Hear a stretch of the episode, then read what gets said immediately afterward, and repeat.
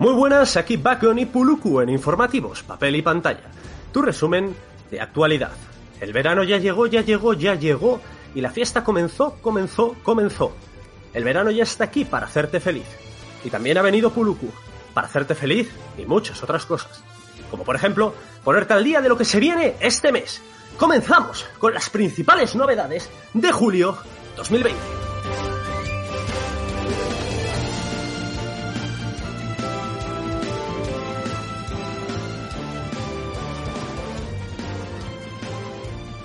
Muchas gracias por la presentación, Vago, y vamos directamente a comenzar con videojuegos.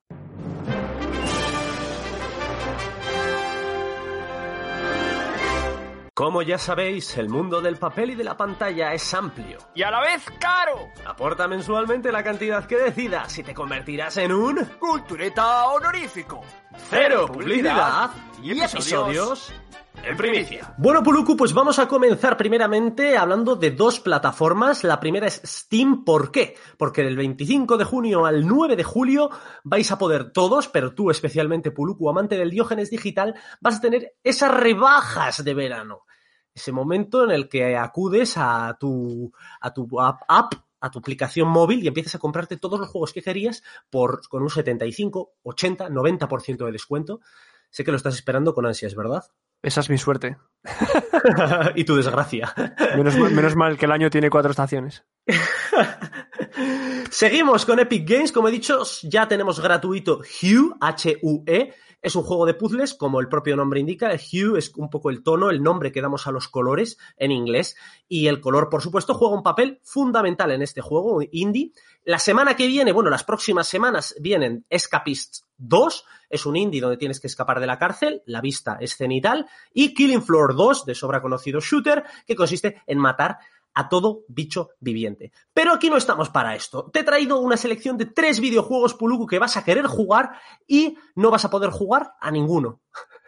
Porque, déjame adivinar, son de Sony o de Xbox.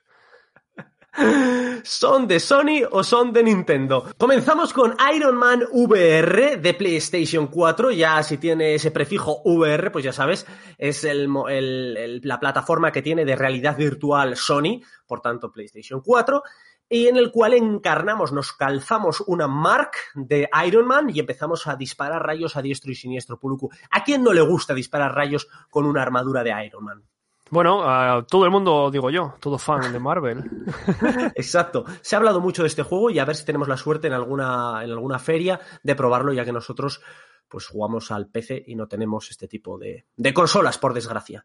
Pero me da más pena no tener una consola de este estilo, en especial vuelvo a la PlayStation 4, porque el 17 de julio de 2020 viene Ghost of Tsushima. ¿Has visto algún gameplay, algún tráiler de este juego? No, no, tengo ni idea. Yo estoy esperando a las noticias para que tú me lo cuentes. pues bien, Sucker Punch, que son los creadores de la saga Infamous, han presentado este videojuego de acción, sigilo y aventura de forma exclusiva para PlayStation 4 que mezcla ciencia ficción y personajes mutantes. Y nos llevan a un pasado histórico que se basa en el Japón feudal. Dicen que está recreado exquisitamente y sinceramente a todo el mundo que nos está escuchando os recomiendo que veáis a YouTube pum, pum, pum, Ghost of Tsushima. Un videojuegazo que se viene. Tenemos la maldita desgracia de que es exclusivo de Sony. Así que no nos queda otra Puruku Macho que verlo en YouTube o esperar que, como pasa con el Death Stranding, que diremos después en el Popurrí, vendrá también para PC. No nos queda otra, Puluku, lo siento. Bueno, ya me he tragado bien de juegos así, o sea que no pasa nada por uno más. sí, de todas formas, este, este tipo de juego hack and slash, pues sí que tienes diferentes hack and slash que puedes jugar en PC y son titulones también. Y por último, el último videojuego, el 17 de julio, el Cucos, persona con el cual tenemos otros podcast, un podcast realizado con él, youtuber de confianza, especialista en Nintendo, viene Paper Mario de Origami King para Switch, por supuesto. Paper Mario, para el que no sepa lo que es, es un Super Mario con estética de papel. Está todo el entorno, todos los personajes hechos como si fueran de papel. Eh, Nintendo es especialista en recrear temáticas de este estilo. También teníamos el Yoshi Bullish World y todos los personajes eran de lana. Pues aquí tenemos el Paper Mario, todos son de papel. Y sin duda el título maravilloso de Origami King, el rey origami. Que, ¿Qué es el origami? Cuéntanoslo. Bueno, yo no te voy a decir lo que es el origami, pero te voy a decir que yo jugué el Paper Mario de la GameCube. Y es juegazo, y yo creo que si lo juegas ahora seguirá siendo juegazo. Así que es una buena noticia lo del nuevo Paper Mario. Desde luego que sí, me encanta que hayas esquivado la pregunta. Origami, Pulku, es esa habilidad de doblar papeles y hacer figuras con los papeles. Claro. Eso te iba a decir, pero no me dejas. pues con esto terminamos este juego de aventura, de acción y rol de Nintendo. Y yo he terminado. ¿Qué te parece, Puluku, si nos hablas de tu especialidad? ¿Cuál es? Sí, perdona, lo oigo por allí, lo oigo por allá. Sí, son las series.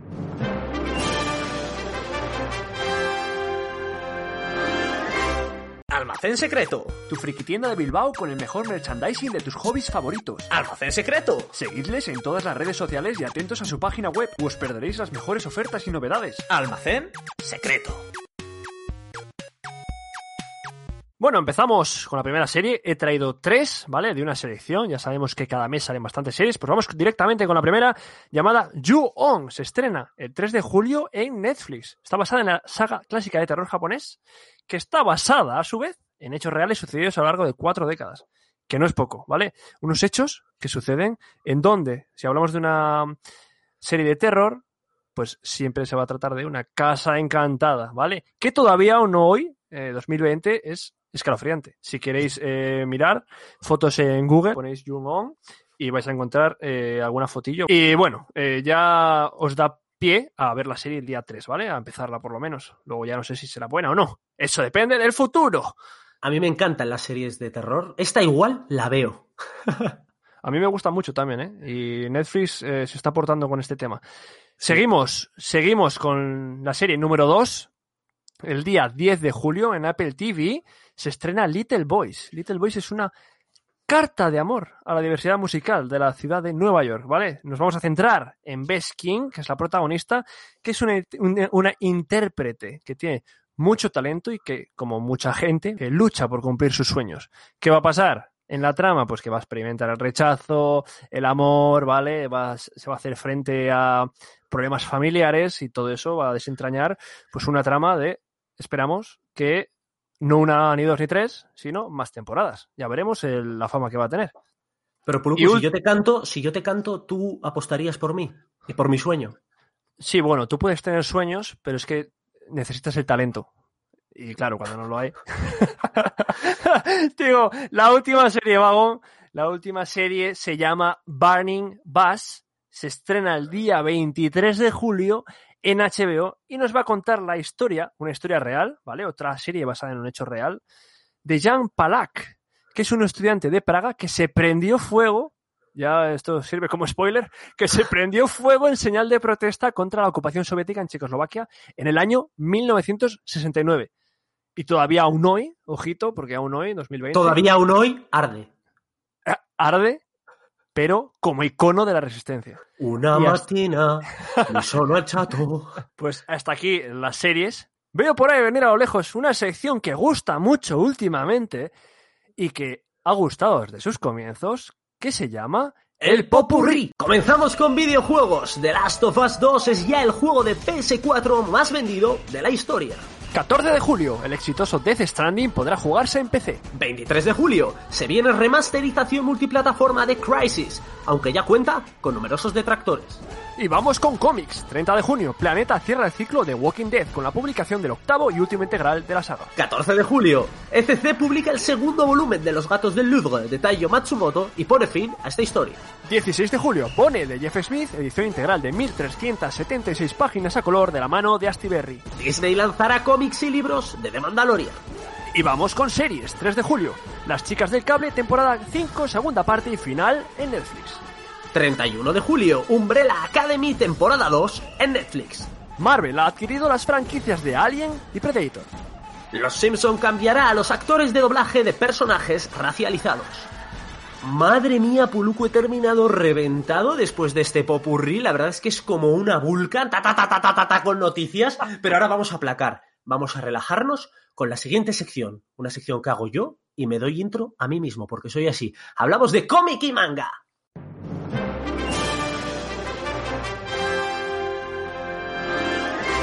Y vamos con una selección de cuatro cómics, no tres, cuatro, pero que cada uno tiene su cosilla y ahora mismo tú, todos, todo el mundo está ahora mismo accediendo a su perfil de Wacom, está siguiendo a papel y pantalla, Wacom, esa plataforma, esa aplicación que si no la tienes, ¿a qué, a qué esperas para descargarla, seguir a papel y pantalla y ver todos los cómics que añadimos a nuestra cuenta, tanto los que leemos como los que compramos, como los que queremos y deseamos. Pues ahí vais y vais a tener estos cuatro, esta selección de cuatro cómics brutales. Empezamos con la primera novela gráfica, hablamos de From Black to White, de negro a blanco, de Luis y Clement Balup, un rústico, 104 páginas a color, 20 eurillos, nos la trae Planeta Comic ¿Y qué nos trata? Pues tenemos a Curtis, que crece con su familia en Harlem, en Estados Unidos, en los 70, y se enfrentará al racismo de Estados Unidos en esa época, partiendo de la figura de Michael Jackson, porque este Curtis está fascinado por este hombre y demuestra talento para bailar que le hará plantearse la vida pues muy distinta. ¿Por qué la incluyo aquí? Que eso es lo que a todo el mundo le interesa. Pues porque tristemente Vivimos tiempos convulsos en el tema del racismo, no entendemos ni Puluku ni yo por qué sucede esto, pero en especial, en, especialmente en Estados Unidos, se está dando este brote racista, que no entendemos nada, y que nosotros, como nos tiene un poco flipados, pues a ver si esa gente y todo aquel que sea un pelín racista se lee cómics, libros o estudia en general del mundo para que desaparezca esa aberración del, del hombre. Aquí en España hay mucho también, ¿eh? Sí, por eso te digo que hay mucha gente enferma en este país. Vamos con el segundo, que relajamos. Me relajo, Puluku, ya no voy a ser tan reivindicativo. Tranquilo. ¿Por qué? Porque, ¿qué te digo? Si te traigo a Patrick Rothfuss, que es el escritor de la saga El nombre del viento o El temor de un hombre sabio, es decir, la trilogía, bueno, estamos esperando todavía el tercer tomo, pero bueno, la duología más importante de fantasía, de hecho me acabo de leer la segunda parte, 1200 páginas, libros, escritor de, después del Señor de los Anillos, para mí, después de Tolkien, este es el principal abanderado de la fantasía, pero lo mezclo, atento, con Ricky Morty. ¿Qué? ¿Y eso? yo estaba pensando, yo, en mis adentros estaba pensando, jolín, vaya pedazo de libro, o sea, te puede servir de mesita de noche. O sea, ella sola, desde el suelo hasta, hasta la cabecera de la cama. Pero exacto, pero imagínate ese hombre, después de escribir eso, que se asocie para hacer Ricky Morty versus Dungeons and Dragons. Dragones y mazmorras, el juego de rol de toda la vida, ha sido la base del rol mundial pues se han generado, se han juntado ahí una serie de guionistas, Patrick Rothfuss, Jim Thub, Troy Little y Leonard, Leonardo Ito, para hacer este crossover bestial, brutal, y que sin duda yo por 19 euros en un volumen único, cartoné, humor y fantasía a partes iguales, pues yo lo quiero en mi biblioteca, no sé tú, pero merece, tiene que merecer la pues, pena. Eh, yo me lo apunto, cojo papel, cojo boli, como están haciendo esculturetas, y aquí me lo estoy apuntando, escucha el ruido. ¿Eh? Vaya sonoridad, ¿eh? Sí, de verdad, es como un, audio de ASMR. Proseguimos con manga. ¿Por qué? Porque tenemos un mundo maravilloso de Inio Asano. ¿Por qué me ha gustado esta obra y por qué la tengo ahí fichada? Pues porque este autor, Inio Asano, está especializado en historias cortas basadas en el ser humano, en la mente del ser humano, en cómo piensa el, hombre, la mujer, todas esas vicisitudes que se nos dan en días normales, habituales de la vida. Tenemos 13 eurillos, también en inglés se llama Slice of Life, como una rebanada de vida. Es un volumen único, rústica con sobrecubierta. ¿Y qué quieres que te diga? Últimamente estoy fascinado por Japón, más que nada por la visión de los japoneses de la mente humana y yo creo que es un puntazo este, este manga. Y por último, hemos hablado de que últimamente Vagon, es decir, yo que hablo en tercera persona de mí como si fuera Belén Esteban, está obsesionado con la idea del color, la aplicación del color. ¿Y cuál ha sido mi sorpresa al ver que Panini Comics nos trae Mercy, el primer volumen, La Dama, el Hielo y el Diablo, de Mirka Andolfo, 64 páginas, tapa dura a color, por favor, donde nos van a contar unos asesinatos que perturban la tranquila Bootsbury y una misteriosa dama decide establecerse en la ciudad. ¿Qué sucederá? 13 eurillos. 23 de julio lo tenemos por ahí. Pero ¿qué es lo mejor de esto? El color, por favor, todos. Otra vez, Google, Mercy, M-E-R-C-Y. Por un, momento, por un momento creía que ibas a decir, ¿Y cuál ha sido mi sorpresa cuando Panini Comics ha sacado un cómic de Vagon y su obsesión por el color? no, de verdad que merece muchísimo la pena. Buscadlo, por favor, en cualquier, en cualquier buscador. Imágenes espectaculares. Este, ojo, Mercy, lo digo, lo dije, cuando sea famoso mundialmente, por favor, eh, Mirka, acuérdate del Tito Vagón. Así que con eso terminamos los cómics. Vamos con la última sección, esa sección que bien prepara Puluku porque le encanta, porque lo vive, porque él lo vale. Hablamos del cine.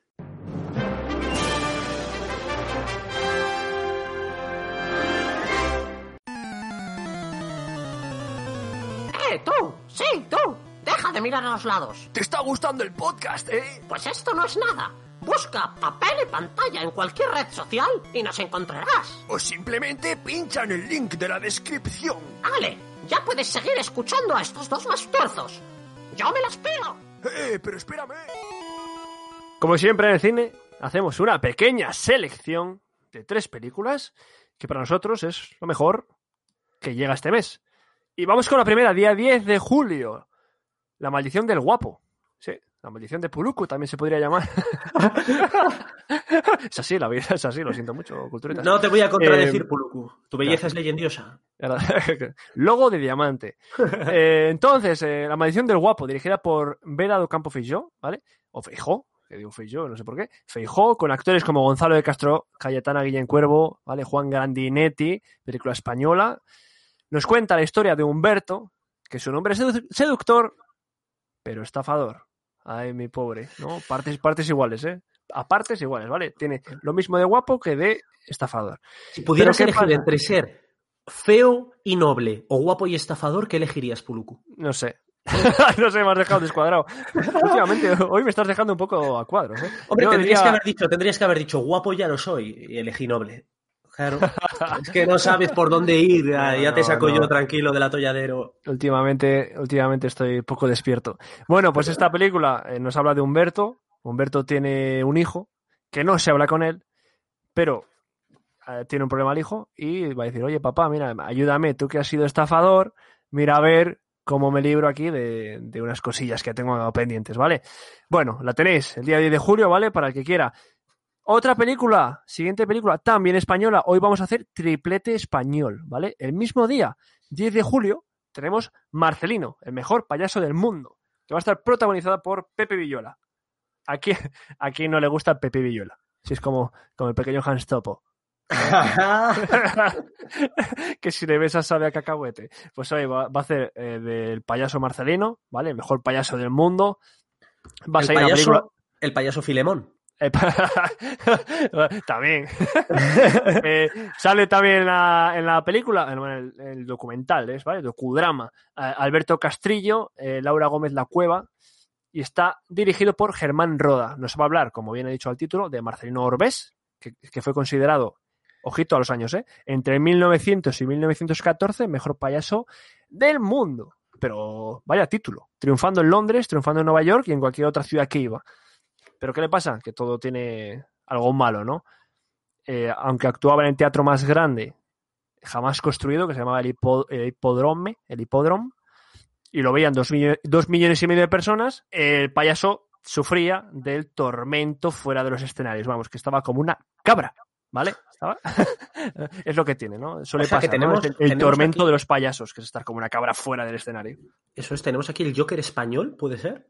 Maybe. Yo creo español, sí. Eh, hay mucho payaso eh, eh, elite español, ¿no? ¡Ostras! oh, joder. ya lo siento, pobre. ¿Por lo dices por Pepe Villuela o por qué? Por sí.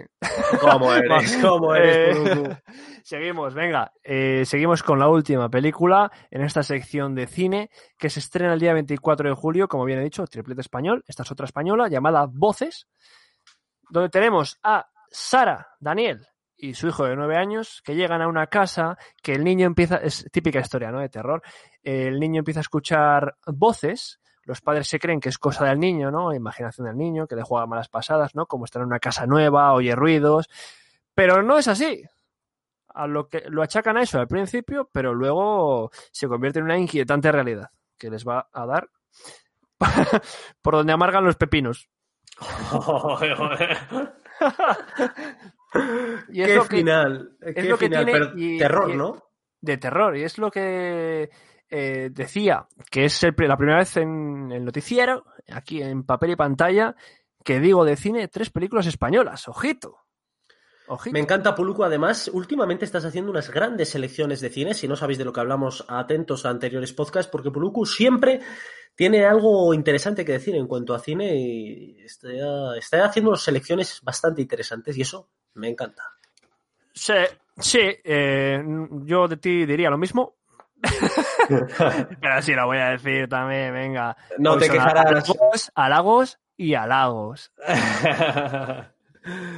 Y estas han sido las principales novedades del mes. Retransmiten Vagon y Puluco de informativos papel y pantalla. A continuación, disfruten de la ingente cantidad de contenido disponible únicamente pinchando en el enlace de la descripción. Disfruten y hasta el mes que viene.